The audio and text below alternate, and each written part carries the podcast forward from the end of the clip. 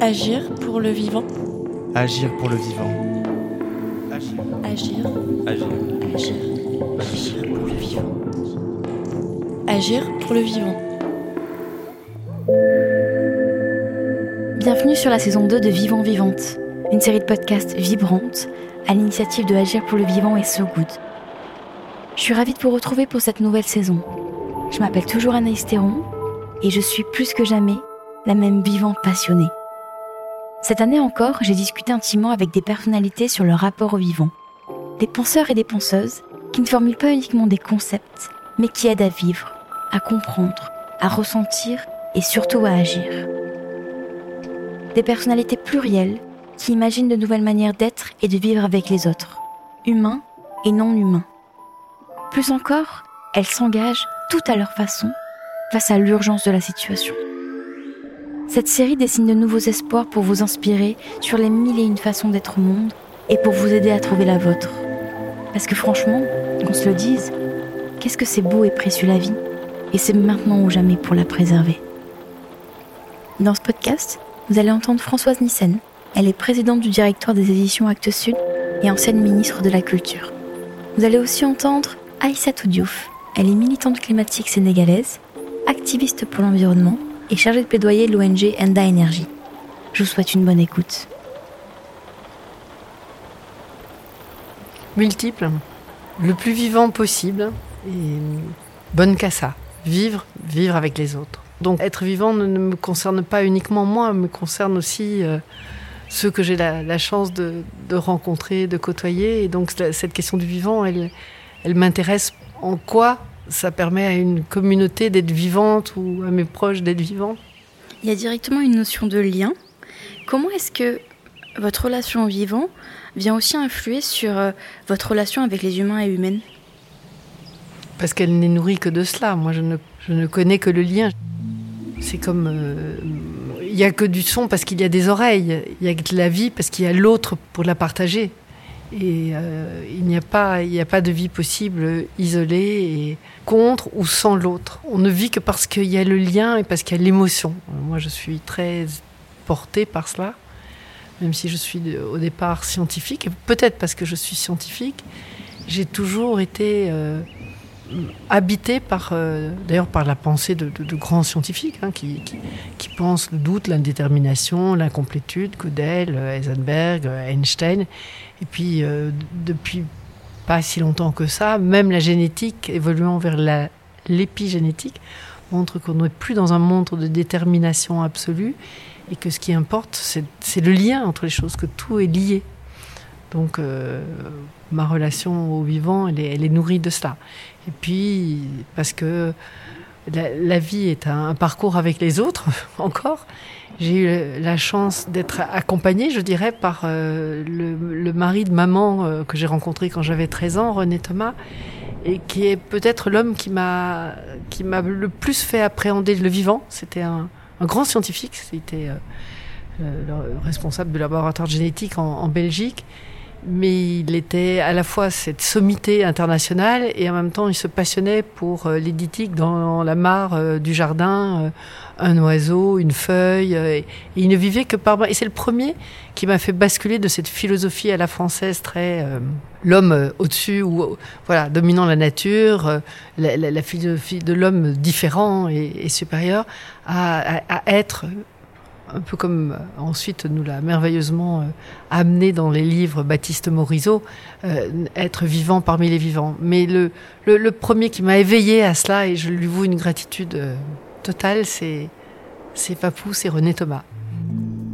J'ai été très très très urbaine, donc j'ai vécu dans un univers assez minéral. On se rend compte maintenant des, des limites de la chose, mais pour autant, dans cet univers minéral où le végétal n'était pas très présent, je me suis battue pour que vivent les habitants là et je me suis engagée en 68, je veux dire, et, et peu de temps après, enfin dans, le début des années 70, dans les luttes urbaines pour empêcher cette démolition du centre de ma ville, Bruxelles, au déni du vivant, pour une forme de développement capitalistique euh, de la société avec des bureaux, des entreprises, des administrations euh, omniprésentes.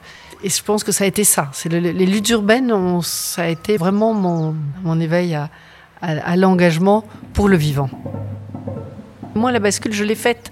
Je l'ai faite très précisément parce que quand j'étais jeune étudiante en chimie, l'Union chimique belge, une grande euh, industrie chimique, draguait ses, étudiants, nous, les étudiants que nous étions, pour dire que le, parcours tracé, c'était ensuite de s'insérer dans, la grande entreprise.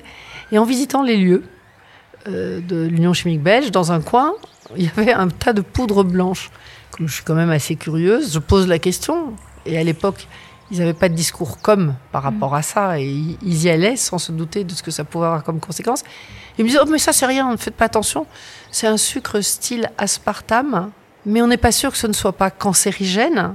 Alors ça part en Afrique. Et je pourrais dire que là, je me suis dit là le vivant n'est pas et jamais je n'irai dans l'industrie chimique et je vais au contraire travailler, m'engager autrement. Et ça c'était en 68 et ensuite, quand j'ai fait mon doctorat euh, en biologie moléculaire, je travaillais sur l'ARN messager, et c'est là où j'ai basculé. Et j'ai tout lâché. J'ai rendu ma bourse au gouvernement belge de doctorat pour m'engager dans les luttes urbaines. Et donc je me suis rendu compte qu'en fait ce parcours que beaucoup de jeunes disent aujourd'hui, moi je ne le disais pas, mais j'avançais et j'ai fait cette bascule. J'ai vraiment tout abandonné pour faire ça, aux grandes dames d'ailleurs de mon entourage qui, n'en revenaient pas. Et puis j'ai découvert ce que c'était à cette époque-là, de passer de statut de chercheuse à un statut d'activiste, clairement. Mais je ne l'ai jamais théorisé. Et puis de fil en aiguille, la, vie comme elle est, euh, Christine Leboeuf et Hubert Nissen décident de créer cette maison d'édition. C'est 78. À ce moment-là, compte tenu de ce nouveau parcours, je travaillais au ministère de l'Environnement et du cadre de vie à Paris je m'y embête un peu.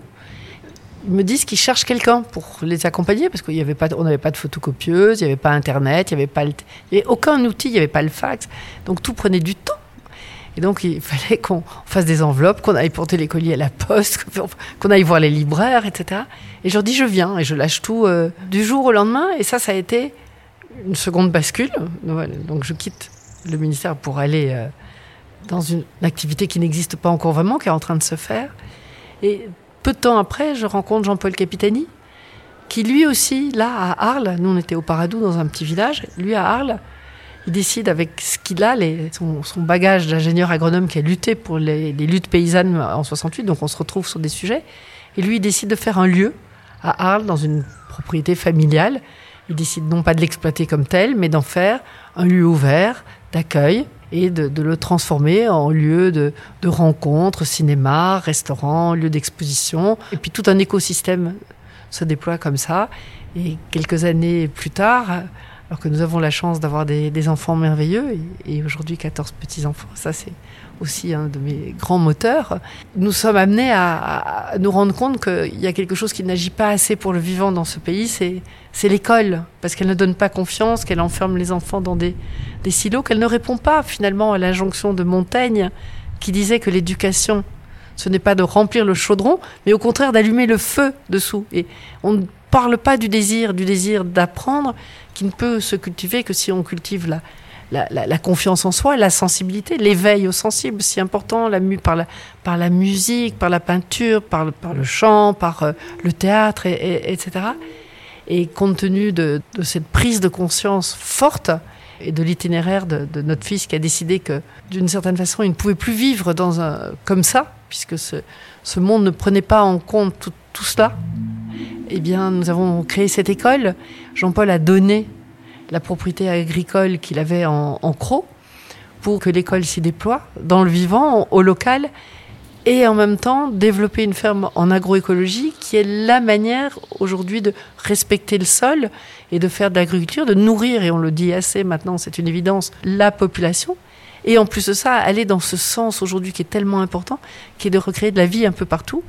Et sur ce domaine, qui est maintenant un commun, puisque Jean-Paul l'a donné au fonds de dotation que nous avons créé, le fonds de dotation Antoine Capitani, eh bien, euh, dans ce lieu, aujourd'hui, avec l'école et la ferme, c'est plus de 35 personnes qui vivent. Donc, voilà une régénération à tous les niveaux, au niveau social, au niveau euh, écologique, au niveau éducatif, euh, au niveau du mode de vie qui est en train de s'opérer. Et c'est voilà, c'est donc mais tout ça je le théorise pas, c'est venu par les rencontres, la maison d'édition, qui a eu un, rôle pour moi déterminant. D'abord parce que c'est la littérature qui éveille et qui nous permet d'imaginer ces récits. Cette prise de conscience tellement importante de, la fiction, du fait que nous sommes, nous, sommes culture. C'est pour ça que quand j'étais en charge de la culture au niveau national, au ministère, mon sujet principal, c'était l'éveil au sensible. C'est la pratique artistique et culturelle. Voilà. Et tout, tout ça, on ne le théorise pas, mais on le vit euh, au fur et à mesure. Et c'est un, c'est un chemin. Et quand j'ai quitté le, gouvernement, c'est Cyril Dion qui a été le premier à me, me redonner une étincelle en me disant Mais Françoise, ce que vous faites avec Actes Sud en publiant, il faut continuer à porter cela parce que ça nous a tellement nourris. À l'heure où Bolloré, Monsieur Bolloré veut financiariser l'édition en en faisant un grand groupe, plus que jamais, on a besoin de tous ces lieux de diffusion du savoir et de la diversité du sensible et du savoir, et pas la pensée unique. À l'heure où Salman Rushdie est poignardé par un fanatique qui a sans doute jamais lu une de ses lignes, c'est parce qu'il est dans la pensée unique. Et justement, la littérature, c'est ceci ou pas ceci. Peut-être cela, peut-être pas cela, la complexité dont on a tellement besoin. Donc tout ça nourrit et nous amène aujourd'hui à être ensemble, à agir pour le vivant. Mais c'est pas que agir pour le vivant, c'est agir avec le vivant. C'est pas déconnecter et c'est agir. L'engagement, parce que c'est le premier mot, enfin, c'est d'être engagé dans, dans, la vie avec, avec bien sûr, on, on dit toujours avec des valeurs, mais c'est vrai, et notamment la cohérence. C'est-à-dire que où qu'on soit, essayer de porter ce qu'on porte avec euh, de la cohérence, en étant à la fois convaincu, déterminé. Euh, moi, j'adore cette, euh, cette phrase de Gramsci aussi de Alain qui dit que la lucidité du pessimisme nous oblige à l'optimisme de la détermination. À force de sacrifier euh, l'essentiel à l'urgence, on oublie l'urgence de l'essentiel. Et l'essentiel, c'est le vivant. Et aujourd'hui, urgence et essentiel se conjuguent tellement parce que là, on, on, doit changer radicalement, mais pas dans un sens violent radicalement. Et d'ailleurs, c'est ce qui apparaît dans tous les débats. C'est jamais la violence. La violence, elle nous est faite. L'important, c'est d'arriver à y répondre avec la bienveillance, avec le cœur, avec euh, s'il y a de la désobéissance civique, elle est toujours non violente. Et c'est tellement important. Mais c'est vrai qu'aujourd'hui, c'est important là, de réagir. Je peux être énervé, fâché, un peu comme euh, Babar quand il est prisonnier de Rataxès le 1. Je suis le roi des éléphants, je suis très fâché. Oui, bien sûr, on est très fâché. Mais ça fait longtemps que j'ai quand même travaillé sur le fait que la colère, elle ne permet que de tourner en rond sur soi-même. Elle peut être saine. Hein euh, je, je, ne, je, ne, dénie pas la colère chez les autres, mais moi, je ne fonctionne pas à la colère, du tout, du tout.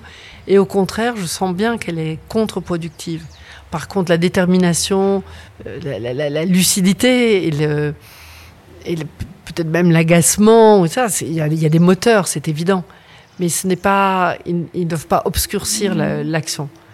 On ne sait jamais ce que ça va pouvoir donner, mais ce qui est certain, c'est je, je, reprends ce que Salman Rushdie disait par rapport à la littérature, c'est ce qui nous permet d'appréhender la complexité des choses et pas uniquement la pensée unique. Plus que jamais, nous avons besoin de poètes parce que par une forme de parole essentielle, ils nous disent quelque chose qui va nous percuter, mais on ne sait pas comment.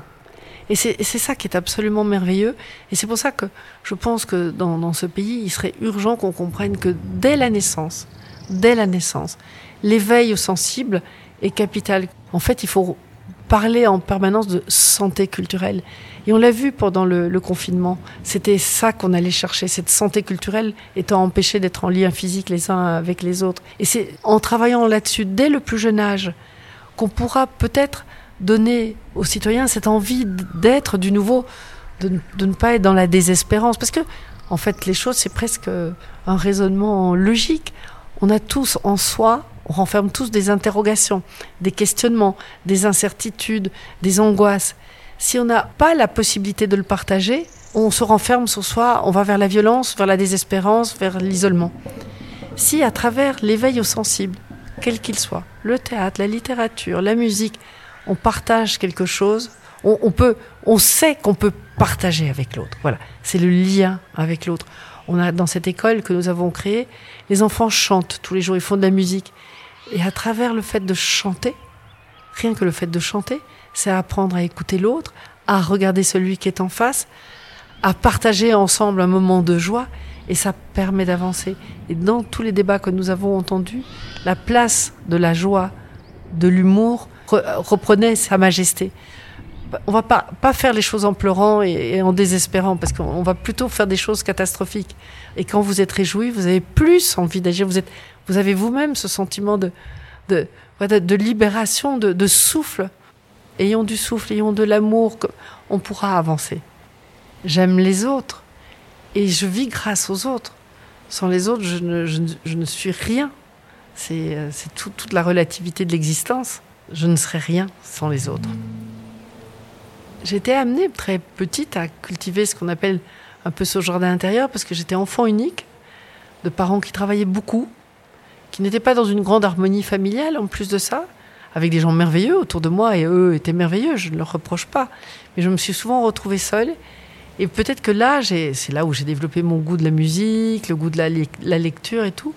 Et peut-être que j'ai compensé cela. Je viens des luttes urbaines, je viens de lutte sur le terrain.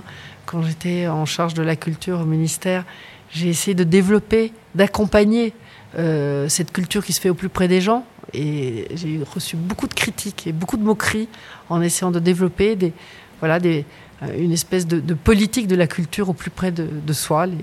Il y a la défiance avant tout hein, en France, la défiance par rapport à tous ces militants et ces activistes euh, climatiques. Et maintenant, on commence à peu y venir, mais enfin, la, défiance, ça fait. Et c'est vraiment c'est le, fossé à, franchir. Les, choses ne peuvent venir que des gens là où ils sont aussi, tout en étant éveillés par ce qui se fait de l'ailleurs. Et l'ailleurs, c'est par la rencontre avec l'ailleurs, par les livres, etc. On revient, c'est en boucle hein, tout le temps. Donc tout, tout, tout, tout est, toujours lié. Puis ce qui était aussi très important et que je voulais dire, c'est que on ne peut pas le faire sans les jeunes. Le local, les jeunes, parce que c'est eux hein, qui, qui sont les acteurs de demain. Donc on n'a pas à leur dire ce qu'ils ont à faire, c'est eux qui feront. Peut-être qu'ils ne savent pas, ils, ils, ils, le travaillent, ils le recherchent. Mais nous, on doit être aidants, accompagnants et pas sachant. On est là pour être avec eux et selon ce qu'ils désirent de nous aussi et qu'ils nous demandent. Et, ces questions-là, elles sont multiples, elles sont sociales. La fraternité, euh, les jeunes, euh, le, territoire, euh, l'apprentissage des autres, les voies de la terre. On a un petit peu tout, ça qui se réunit aujourd'hui et c'est important de continuer. Et parce que ça ne doit pas être uniquement des paroles échangées, c'est très important les paroles échangées. Enfin, on dit, oh, c'est du blabla, mais c'est drôlement important, ça nous nourrit les, quand même. Hein. Vous savez que le cerveau se, nourrit à plus de 60% parce qu'on entend. Donc je pense que les paroles, c'est hyper important, mais c'est aussi la mise en pratique. Les premiers qui vont euh, pâtir de, de, cela, ben, c'est les plus démunis. On a publié euh, l'année passée un, un, roman de Amitav Ghosh, qui est un roman qui nous dit déjà qu'au Bangladesh, ils y sont, eux, déjà dans, le, dans, cette crise euh, climatique, environnementale. Et c'est pas les riches qui le vivent, hein, c'est des gens qui, ont les pieds dans l'eau, qui doivent réagir, qui ont plus d'habitat. On le voit bien quand, tout simplement ici à Arles, il y a je crois que c'était il y a deux ans, il y a eu une tornade. Ben, c'est les toits des maisons précaires qui se sont envolés entre guillemets, le prochain génocide, il sera climatique. Il faut que le politique soit absolument euh, partie prenante. Il s'agit aussi de travailler avec eux. Ça peut changer la vie, un amendement qu'on arrivera à faire passer, à aller travailler auprès des députés à l'Europe. je l'ai en plus à vue de, très près, euh, en, travaillant avec les députés européens. Donc c'est très important d'être à, à, tous ces niveaux. Donc le politique, oui, a une importance moi, je ne regrette qu'une chose, c'est que cette convention citoyenne, qui était un espoir absolument incroyable, euh, n'ait pas pu. On aurait peut-être dû travailler plus vers les députés, encore plus euh, vers le gouvernement, parce qu'on voit bien que quand on, fait, on, dit, eh bien, il y a quelque chose qui se passe, puisque la convention citoyenne a été possible dans son élaboration. Après, il fallait continuer. C'était pas une fois, une fois qu'on avait les propositions que c'était fini. Au contraire, on aurait dû à ce moment-là, et puis faire ce travail auprès de la presse. C'est quand même moi, je resterai, je suis encore en état de sidération qu'au moment où ça a été annoncé, le président a annoncé qu'il y aurait une convention citoyenne pour le climat, les, questions des journalistes qui étaient là, c'était et comment vous vous sentez psychologiquement après le grand débat? Mais on s'en fout. Ce qui était important, c'est que des actions soient relayées. Ce processus a montré combien des citoyens de tous bords indépendamment de, leur, de là où ils étaient, pouvaient proposer des choses d'une intelligence remarquable. C'est pour ça que moi, dans la culture, je, défends les processus des nouveaux commanditaires, qui est d'élaborer de, la culture à partir de, de la volonté des, des gens là où ils sont sur le territoire. Les gens savent, et c'est ce qui s'est dit aussi beaucoup. Donc, à partir de là, on a besoin que la presse relaie. La presse relaie, ça sensibilise les, euh, les gouvernants, parce que ce ne sont pas tous des, des, des, des, gens qui profitent du système, au contraire, ce sont des gens très engagés. Après, éveillons-les sur le fait qu'on ne peut pas ne pas s'engager sur ces questions-là de façon déterminée. Et pour vous, ça serait quoi une démocratie qui prend en considération tous les vivants? On a beaucoup parlé des droits de la nature, je pense que ça c'est évident, il faut complètement ouvrir son mode de pensée à 360 degrés, ne pas être dans des, des convictions, dans nos façons de penser, et donner la parole et entendre les gens là où ils sont et, travailler sur les processus. Il y a, des, des, des, études qui sont faites là. Étudions-les, regardons-les, mettons les gens ensemble, parce qu'on sait que quand on met les gens ensemble et qu'on les écoute, on peut éviter la violence et on peut euh, avancer euh, loin. Donc, comme cela, on voit bien que les gouvernements euh, antidémocratiques, ils veulent y aller par la, par la force. Opposons l'intelligence et la puissance de la douceur. C'est à travers les récits qu'on connaît l'autre et qu'on connaît les situations, qu'on connaît les pays. Parce que c'est comme ça que nous prendrons tous conscience de la chose. C'est comme ça qu'on va pouvoir être frappé au cœur de l'importance de la chose et pas se dire bon, ben ça, ça c'est loin de moi. Il y a énormément d'auteurs qui nous ont dit des choses depuis des années et petit à petit, ça fait c'est une graine qu'on plante et qui et qui éveille. Si dès le plus jeune âge à l'école, on appréhendait cela, euh, non pas avec l'enseignement de l'orthographe, l'enseignement des mathématiques, l'enseignement de l'histoire, si on liait tout cela dans, quelque chose qui les concerne dans la vie, on peut apprendre énormément par euh, l'éducation. On n'arrivera à rien si on ne donne pas le désir d'apprendre et si on n'éveille pas. Il faut mêler le sensible, le social et la prise de conscience euh, environnementale. On ne peut pas dissocier l'un de l'autre. La joie et la nécessité se, se conjuguent en permanence. Maintenant, on fait quoi? On continue, on continue, mais euh, je terminerai par cette, cette parole, de, je crois, d'un Indien Kogi. Les Indiens Kogi, c'est une, une, population indigène en Colombie, dans la Sierra Nevada de Santa Marta, et qui ont une philosophie extraordinaire de, de la vie. Et c'est vraiment intéressant de, de voir comment ils ont une maturité, une sagesse, etc.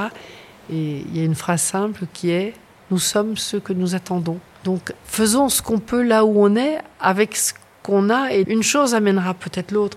Une, une, action amènera peut-être une rencontre qui ira vers quelqu'un. Il n'y a pas un chemin tracé. Mais d'une certaine façon, faisons ce que nous pouvons. Il y en a qui resteront contemplatifs, mais par leur contemplation et être le moins mal possible ou le mieux être possible là-dedans, ils inspireront peut-être, comme peuvent nous inspirer des gens qui sont dans la méditation. Donc, soyons ce que nous sommes et faisons au mieux de ce qu'on peut et regardons l'autre. N'oublions pas de regarder l'autre.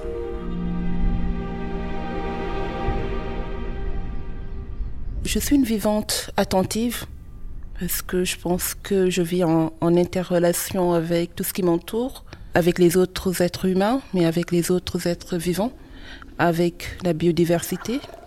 Donc j'essaie d'être euh, très à l'écoute par rapport à tout ce qui m'entoure, comment j'interagis avec ce qui m'entoure, que ce soit les êtres humains, que les autres êtres vivants. Respecter mes limites, je pense que on a tendance à, à agresser notre nature, à penser qu'on a euh, ce super pouvoir d'exploiter euh, tout ce qui nous entoure, euh, la biodiversité, pour continuer à vivre dans de bonnes conditions. Il faudrait également que je prenne soin de, de cette nature-là, des autres êtres vivants, et que je sois à l'écoute également des autres êtres humains. Je pense le fait de vivre dans des pays en développement ou en Afrique particulièrement, où euh, quand, on remonte l'histoire, on se rend compte que nos ancêtres avaient une relation particulière avec, avec la nature, très mystique parfois, et que qu'on a perdu ça au, fil, au fil du temps.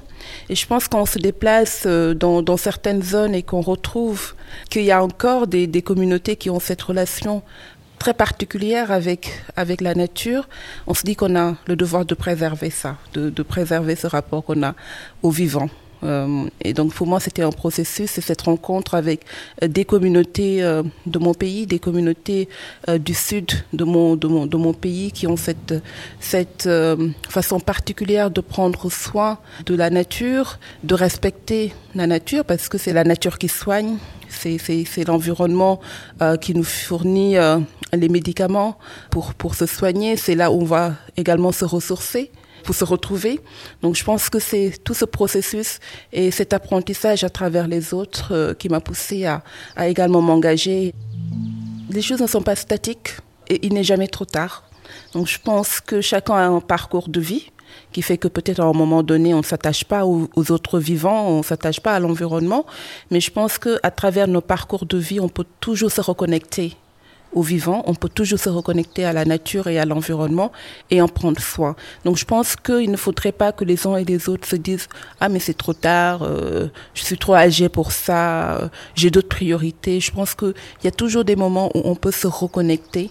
C'est un travail à faire sur soi, d'aller vers euh, euh, la rencontre des vivants. Pour moi, il y a plusieurs vivants. Donc d'aller euh, à la rencontre des vivants. La différence générationnelle, euh, je le vois comme une richesse. Je pense qu'aujourd'hui, on, fait face à une telle crise qu'on ne peut pas mettre une partie de la, de la population à, côté. On a besoin de tous pour, pour relever le, le défi climatique. Donc pourquoi pas, dans nos combats également, amener nos parents à voir les choses autrement et à agir. Pour moi, il euh, n'y a pas d'âge où on se dit on ne peut plus agir, où on n'a plus rien à faire. Donc moi, je suis euh, pour la positivité et de faire en sorte que tout le monde puisse rejoindre ce combat. Euh, c'est quand tout le monde va se mettre ensemble qu'on pourra, qu'on pourra gagner.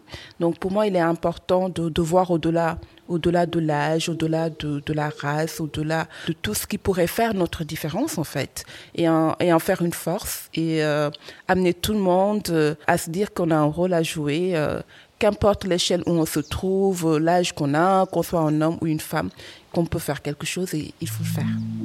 Les jeunes sont réalistes. Je pense qu'ils sont dans le concret. Ils voient dans quel état notre planète se trouve et parfois, je pense dans le narratif, les gens disent et, il s'agit de l'avenir des, jeunes, mais moi je dis c'est, il s'agit de leur présent. Si euh, aujourd'hui on sait que euh, on voit l'ensemble des difficultés euh, auxquelles les jeunes font face dans ce monde-là, on ne peut pas parler de futur si on ne prend pas en compte les enjeux actuels et qu'on essaie d'y apporter des réponses durables. Donc ce n'est pas une question d'idéalisme, je pense que c'est une question de réalisme, c'est une question d'engagement pour dire il faut qu'on qu impacte positivement nos territoires. Euh, je pense que parfois, quand on parle des jeunes, on oublie que c'est également beaucoup de compétences que nous avons et que nous souhaitons mettre euh, au service de, nos pays et qu'il faudrait qu'on amène euh, les dirigeants à, nous voir comme des acteurs qui peuvent apporter énormément au développement euh, de nos pays en prenant en compte les enjeux actuels. C'est là où on est très concret. Parce que nous, en, tant que jeunes, on a compris qu'aujourd'hui, il faut se développer autrement. Se développer autrement, c'est prendre en compte les, les, transitions, en fait, que ce soit la transition économique, écologique, ou sociale. Et ça, ce sont les combats que tous les jeunes, je pense, qu'on qu qu vienne du Nord ou qu'on vienne du Sud, que nous portons aujourd'hui. Peut-être que ça peut faire peur, parce que c'est une mobilisation, c'est un engagement qu'on voit euh, aux quatre coins du, du monde. Ça peut faire peur, mais je ne pense pas que ça va s'arrêter. Je pense qu'on verra de plus en plus de mouvements de jeunes engagés et que même si ce ne sont pas des jeunes qui ont comme cœur de métier le climat, ils arrivent à faire la relation avec, avec le climat. On ne peut plus arrêter ce, ce mouvement-là. Je pense qu'il appartient aux dirigeants politiques, aux leaders politiques du monde, de voir que c'est une force positive qui est là et de voir comment mieux l'utiliser au service des nations. Mais il y a un élément qui est important dans ce que tu, que tu racontes, c'est le rapport au temps. Parce que tu dis justement, c'est pas le futur, c'est le présent. Effectivement, parce que on n'a plus le temps. Moi, je vis dans un pays où euh, on expérimente l'ensemble des impacts du changement climatique, que ce soit la sécheresse, que ce soit les inondations. Euh, le Sénégal, c'est un pays côtier, donc la mer avance. Les gens sont obligés de se déplacer pour aller vivre ailleurs. Donc mon rapport au, temps, ne peut pas être le futur, c'est le présent, c'est maintenant. Euh, je me dis c'est maintenant qu'on peut, qu'on peut agir pour sauver ces communautés, pour changer le courant de, la vie de ces communautés-là, qui n'ont pas le temps, ils ne peuvent pas attendre 5 ans, ils ne peuvent pas attendre 10 ans, ils sont en train de tout perdre. Ils sont en train de tout perdre aujourd'hui. Donc les réponses qu'on doit apporter à ces communautés-là, ce sont des réponses qui doivent être durables, mais qu'on doit apporter maintenant pour qu'on puisse renforcer leur résilience, mais également leur donner de l'espoir, parce que je pense que c'est l'espoir qui nous maintient en, vie. Et si on n'a plus d'espoir, parce qu'on n'a plus rien, on ne se rattache plus à rien, parce que tu, de, génération à génération, tu as vécu dans un territoire donné qui a été euh, absorbé par, par l'avancée de la mer, tu pars, tu perds tout. Tu perds tes repères, tu perds ton histoire, tu perds ta culture, et ça, c'est terrible. Donc, on n'a pas le temps. Je pense qu'on vit dans un pays qui est fortement impacté par le, changement climatique, le rapport qu'on a par rapport au temps change. On est dans, dans l'action, dans la réactivité. Donc on ne peut pas avoir cette perception de dire dans le futur, demain, on peut faire. Non, c'est maintenant qu'on commence à agir. Je vais prendre la région de Kolda. Dans cette région, je pense que vivre entre 45 et 47 degrés est la normalité. Donc ce n'est pas ponctuel. Les gens vivent quotidiennement ou la plupart de l'année sous 45-47 degrés. Qu'est-ce qu'on va dire à ces gens-là? Il faut attendre euh, qu'au niveau international, que les États se décident enfin à mettre en place des politiques de réduction d'émissions de gaz à effet de serre qui vont plus ou moins impacter leur vie. On, ne peut pas, on peut pas leur dire ça. Je pense que ce n'est même pas respectueux de leur, de leur dire ça, mais de leur voir confrontés à ces extrêmes climatiques à ces fortes chaleurs, mais continuer à se battre, aller travailler, aller au champ, aller chercher de l'eau, euh, faire de l'élevage. Je pense que ça, ça change également notre, notre regard par rapport à ce qu'on doit faire pour que, enfin, ceux qui doivent prendre des décisions pour au moins réduire la vulnérabilité de ces communautés et il y a des villages qui ont déjà disparu au niveau de, Saint-Louis. Il y a des populations qui sont déjà déplacées à cause de l'avancée de, la mer, où on voit qu'il y a des communautés qui sont en train de vivre dans des conditions très déplorables, pas d'accès à un assainissement, très peu d'accès à l'eau, où les élèves ou les enfants plutôt sont déscolarisés parce que là où ils sont actuellement, c'est très, très éloigné des écoles. Donc on voit qu'au-delà de l'impact climatique, les autres impacts connexes qui existent, ça va être euh, la déscolarisation, la pauvreté, la situation des femmes. Donc on va voir que les inégalités vont s'accroître entre les hommes et les femmes, les femmes vont devenir de plus en plus vulnérables parce que les hommes, ils peuvent partir aller chercher du boulot ailleurs et laisser la femme derrière qui va avoir le devoir de porter la famille, d'aller chercher de quoi nourrir la famille. Donc les femmes sont également dans une situation extrême et qui les rend davantage vulnérables. Donc je pense que c'est ce regard-là également que, que je veux que les gens portent quand on parle de changement climatique, c'est pas juste l'aspect environnemental, c'est pas juste l'aspect écologique, mais c'est de voir l'ensemble des aspects qui tournent autour de cela et qui accroît les inégalités et les vulnérabilités. Qu'on se trouve dans un pays du Nord ou dans un pays du Sud, les impacts du changement climatique attaquent en premier les plus pauvres, les plus démunis, les femmes en premier, etc. Donc, je pense qu'aujourd'hui, on peut pas, on peut pas dire que l'écologie c'est une, c'est une affaire de riches parce que si on voit aujourd'hui euh, ceux qui sont les plus impactés, c'est ceux qui sont les plus pauvres, c'est ceux qui sont les plus démunis, c'est ceux qui ont très peu de moyens pour s'adapter, c'est ceux qui ont très peu d'accès à la, à la technologie. La plupart du temps, dans nos pays, c'est ceux qui ne sont ni visibles, ni écoutés, ni entendus. Et parfois même pas représentés. Exactement. Et je pense que c'est ça aussi notre, notre combat. Moi, j'aurais aimé que ces communautés puissent parler par elles-mêmes. Et comme elles n'ont pas l'opportunité de le faire, moi j'essaie de, de, rendre audibles leurs priorités et leurs attentes. J'essaie également de les, de les visibiliser parce que c'est elles qui vivent les pires impacts du, du, du, changement climatique. Donc je pense que ce qu'elles pensent, ce qu'elles veulent, leurs priorités, leurs attentes doivent être entendues aussi bien au niveau national qu'au niveau international. Leur rendre justice, quoi. C'est leur rendre justice. C'est une question de, de justice climatique. On ne peut pas vivre dans des situations extrêmes et ne peut même pas avoir l'opportunité de s'exprimer et de se faire entendre. Qu'est-ce que toi, ça te fait ressentir cette, euh, cette injustice-là? Euh, Beaucoup de frustration, de, de, mécontentement, mais également l'envie d'agir. de ne pas me désespérer, de ne pas laisser tomber. Je pense que c'est une lutte qu'on doit gagner et c'est une lutte qu'on va gagner sur le long terme. Donc il faut avoir les nerfs solides et il faut se, il faut se battre. Tu l'as dit tantôt, l'Afrique, c'est moins de 4% des émissions de gaz à effet de serre et je pense que c'est aujourd'hui le continent le plus impacté par le réchauffement climatique. Et les derniers rapports euh, du GIEC disent si aujourd'hui, euh, à l'échelle internationale, on ne prend pas les mesures qu'il faut pour rester sur une trajectoire de réchauffement à 2 degrés, voire 1 degré 5, ces impacts que nous vivons actuellement vont être exacerbés. Donc, dans, quel monde on va vivre? On va vivre dans un monde où on va voir les inégalités s'accroître entre le nord et le sud.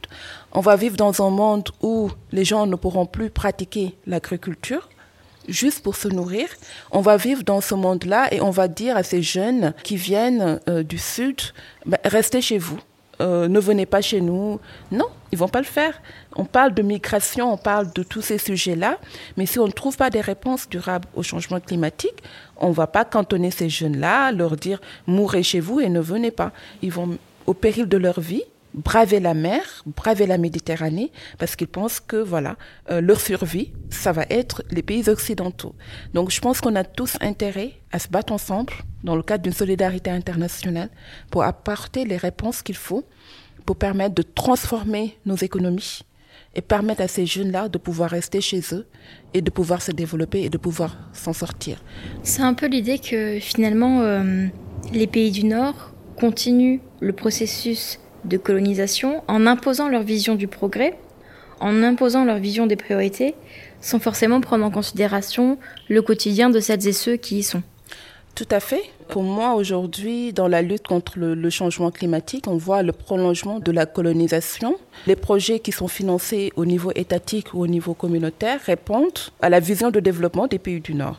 Et attendez, voilà à ce que en fait le mot développement devrait signifier pour vous. Donc attendez, on va réfléchir sur comment ce projet, comment ce programme devrait être mis en œuvre et parfois pire, ils nous envoient le propre consultant pour euh, mettre en œuvre ces, ces, projets comme si à l'échelle locale, à l'échelle nationale, il n'y avait pas d'experts qui pouvaient mettre en place ces projets-là. Comment voulez-vous qu'une personne qui arrive dans un pays, qui ne connaît pas les dynamiques de ce pays, qui ne connaît pas les vulnérabilités qui existent au niveau des territoires, puisse mettre en place une politique d'adaptation réussie? Ça n'existe pas. Ce n'est pas possible. On ne développe pas un pays, on se développe. Pour moi, le développement, c'est pas juste des infrastructures, c'est pas construire des immeubles. Ça peut en faire partie, mais c'est pas le plus important. C'est le bien-être des gens. Je pense que, en fait, aujourd'hui, euh, les aspects euh, qu'on utilise à l'échelle internationale pour mesurer qu'une personne est pauvre ou, ou ne l'est pas, peut être différent d'un continent à un autre. Donc, c'est pas aux autres de définir ce qu'est le développement pour un pays comme le Sénégal ou un pays comme, comme la Gambie. Je pense que les uns sont capables de dire, pour moi, le développement, ça signifie juste d'être bien, de pouvoir manger à ma faim, de, de pouvoir étudier, me soigner, voilà. Donc, ce sont des choses qui peuvent paraître simples, mais qui peuvent répondre aux attentes certainement de beaucoup de, de communautés. Donc je pense que c'est injuste également que des institutions comme le Fonds monétaire international, la Banque mondiale ou d'autres États du Nord puissent dire, bon voilà, si vous n'avez pas 3 dollars par jour, ça veut dire que vous êtes, vous êtes pauvre, sans prendre en compte en fait les réalités donc je pense qu'aujourd'hui, il appartient à un pays, à une communauté de dire, moi, le plus important pour moi, c'est pas d'avoir de, gros buildings. Le plus important pour moi, c'est d'avoir une école à proximité, d'avoir une agriculture qui répond à mes besoins. Dans beaucoup de pays africains, on, on a découvert euh, du pétrole, on a découvert du gaz. Donc le débat qui se pose, c'est exploiter ce pétrole-là et ce gaz pour euh, renforcer l'accès à l'énergie parce qu'on est dans un continent où euh, beaucoup de, personnes n'ont pas encore accès à l'énergie. Et euh, pour la plupart de, nos dirigeants, le développement, euh, l'accès aux services énergétiques, sortir par la pauvreté, est lié à, l'exploitation de ces ressources-là, à outrance du, du pétrole et, et, du gaz. Et pour moi, c'est une erreur que nous sommes en train de commettre. Parce que on est responsable que de moins de 4% des émissions et on voit déjà les impacts qui sont très visibles. Si on continue à exploiter le pétrole et le gaz, à accroître les émissions de gaz à effet de serre, on va voir également que les impacts euh, vont augmenter au niveau du continent africain. Pour moi, dans un pays comme le Sénégal, on peut avoir le soleil 365 jours sur 365. Donc c'est une opportunité de développer, par exemple, les énergies renouvelables. Le débat devrait être comment, à l'échelle internationale, on peut faciliter le transfert de technologies pour qu'on puisse exploiter les énergies renouvelables, créer des emplois pour les jeunes et en même temps lutter contre le changement climatique. On a la capacité de le faire, il faut oser le faire. Ce qu'il faut aujourd'hui, c'est d'avoir une masse critique de citoyens engagés sur ces questions-là et qui sont capables de dire on ne veut pas de ce modèle de développement qui est destructrice de, de, de, l'environnement. On veut un autre modèle qui va respecter l'environnement et qui va nous permettre également d'accéder au développement, mais ne pas calquer également le développement de l'Afrique sur le modèle des pays, des pays occidentaux. Je pense que nous pouvons construire notre propre modèle de, de développement.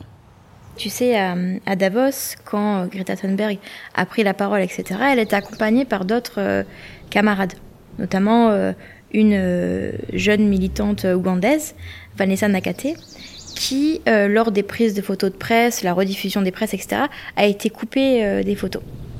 Comment on peut invisibiliser une personne qui vient de l'Ouganda, qui vient de l'Afrique, qui vit avec les impacts du changement climatique? On prend une photo, on la coupe. Ça veut dire que le message qu'on lance, c'est que cette personne, elle n'existe pas. On t'invisibilise. C'est comme si tout le message que, que tu portais, c'est pas important.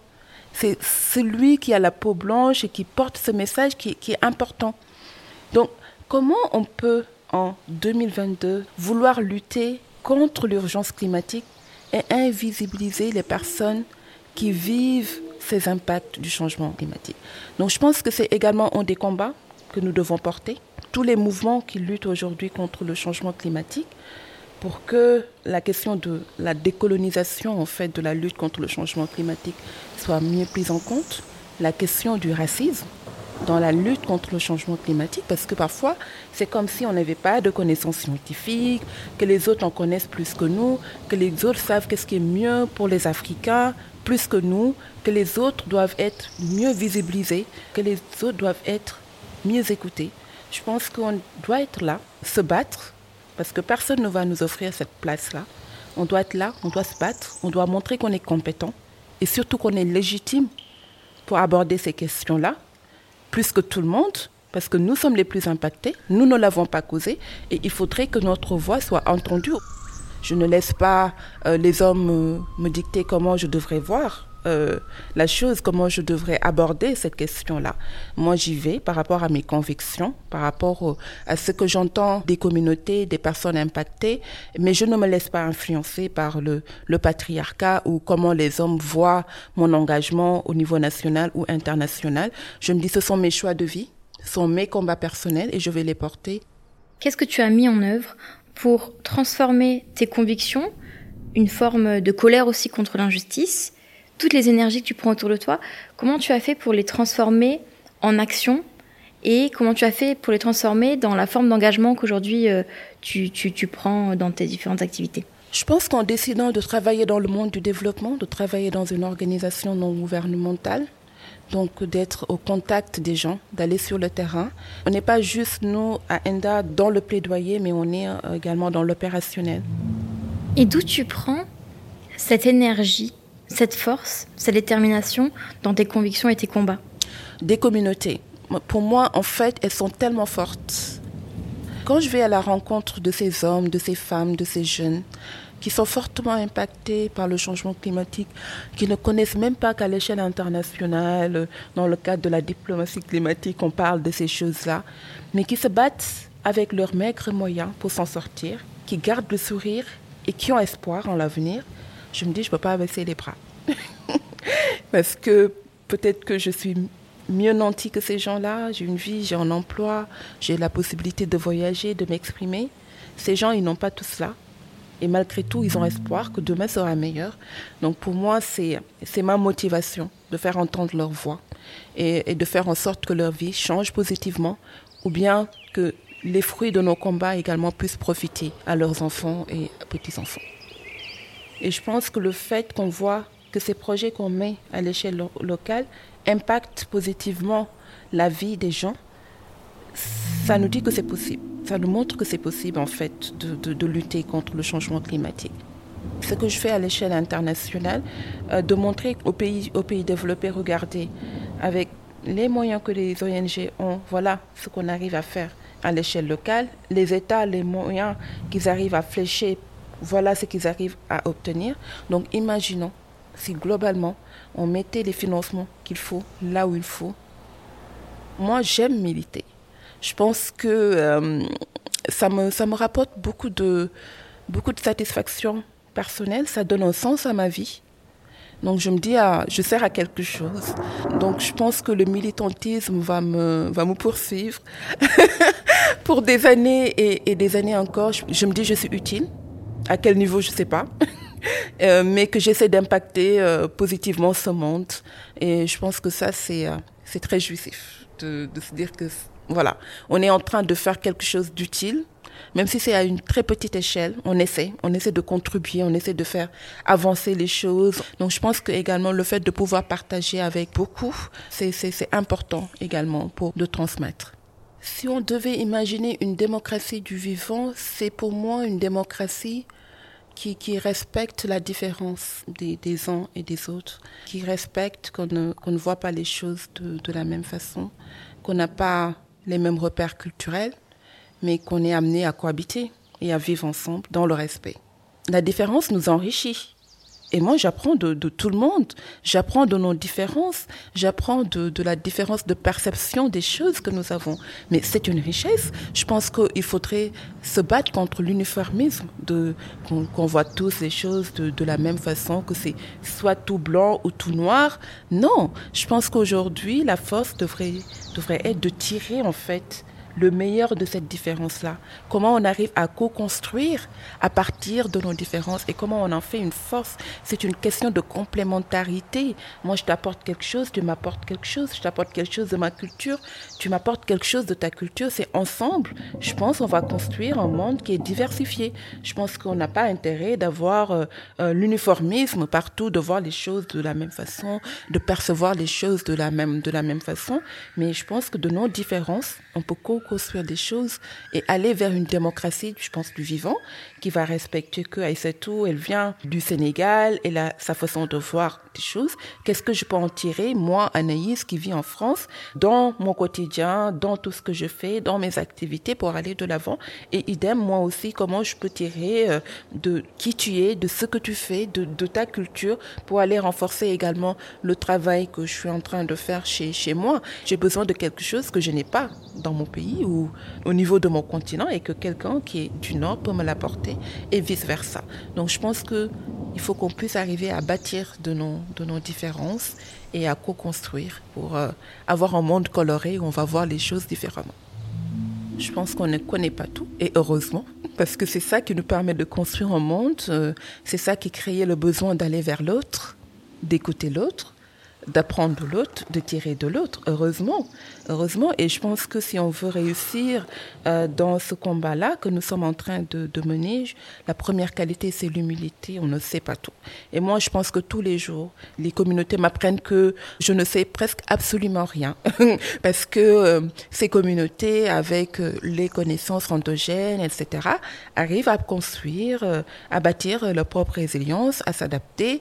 Et on se dit, waouh, mais comment, comment elles Donc, je pense qu'on apprend au quotidien et on apprend de l'autre. Et cette humilité, c'est ce qui nous permet également d'aller vers l'autre, de pouvoir demander, de pouvoir nous questionner également par rapport à, notre militantisme. Est-ce qu'on est sur le bon chemin? Qu'est-ce qu'on pourrait faire différemment pour gagner beaucoup plus de, batailles?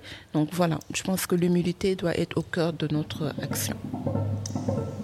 C'est dire qu'on n'est pas seul, et euh, je pense que même si on est euh, loin et de se dire, mais attends, euh, en France, en Belgique, au Cameroun, il y a d'autres acteurs qui sont en train de, de, de, se battre pour un, pour un idéal. On se sent, je pense, on se sent moins seul et on garde espoir en la vie. On, on se dit, on garde l'espoir en, en l'humanité tout court, en se disant que ben, c'est possible, il faut, il faut continuer. Maintenant, on fait quoi? Je pense qu'aujourd'hui, où on se trouve dans ce monde-là, on sait qu'il y a urgence d'agir. Donc je pense qu'il faut passer des mots aux actes et chacun peut agir à son niveau.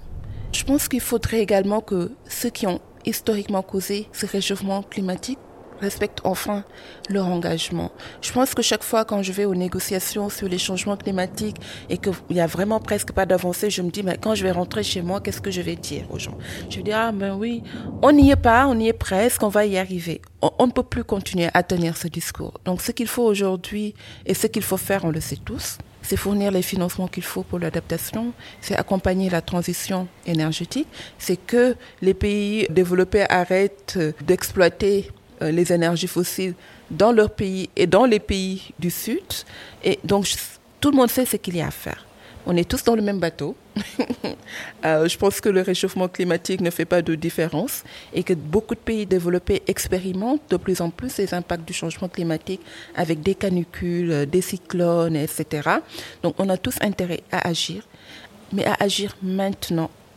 L'action climatique, c'est maintenant et on n'a pas besoin que les États fassent de petits gestes. On a besoin que les États prennent leurs responsabilités ils ont la capacité de le faire, ils ont moyen, le moyen de le faire. Ce qui manque, c'est la volonté politique. Et nous sommes là pour leur rappeler que voilà, il faut passer à l'action et que c'est maintenant qu'il faut le faire.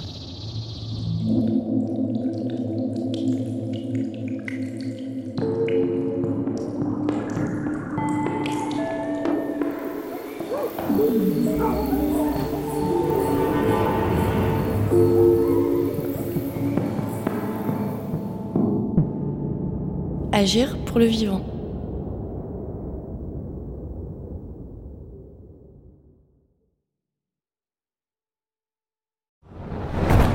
On peut faire tellement plus. Peut-être sauver ce monde. So Good Radio. 10 minutes, pour sauver, le, monde. 10 minutes pour sauver le monde. La quotidienne info de So Good Radio. Salut, je m'appelle Diane Poitot. Et moi, c'est Romain Salas. Accordez-nous 10 minutes et on vous donne de quoi sauver le monde. La quotidienne info de So Good Radio qui vous veut du bien. Un tour du monde de l'actualité. De Kuala Lumpur à Saint-Etienne jusqu'à l'Antarctique. Des tortues étoilées enfin protégées aux résidences d'artistes en hôpital psychiatrique. En passant par la défense des personnes transgenres au Minnesota. Bref, on parle de tout. Des infos les plus positives du jour, de celles et ceux qui essaient de rendre notre monde un peu moins pire. Ça s'appelle 10 minutes pour sauver le monde. Retrouvez-nous sur toutes vos plateformes d'écoute préférées. Vous allez voir, ça met la pêche. Super pêche. 10 minutes, 10 minutes pour sauver le monde. So Good Radio. So Good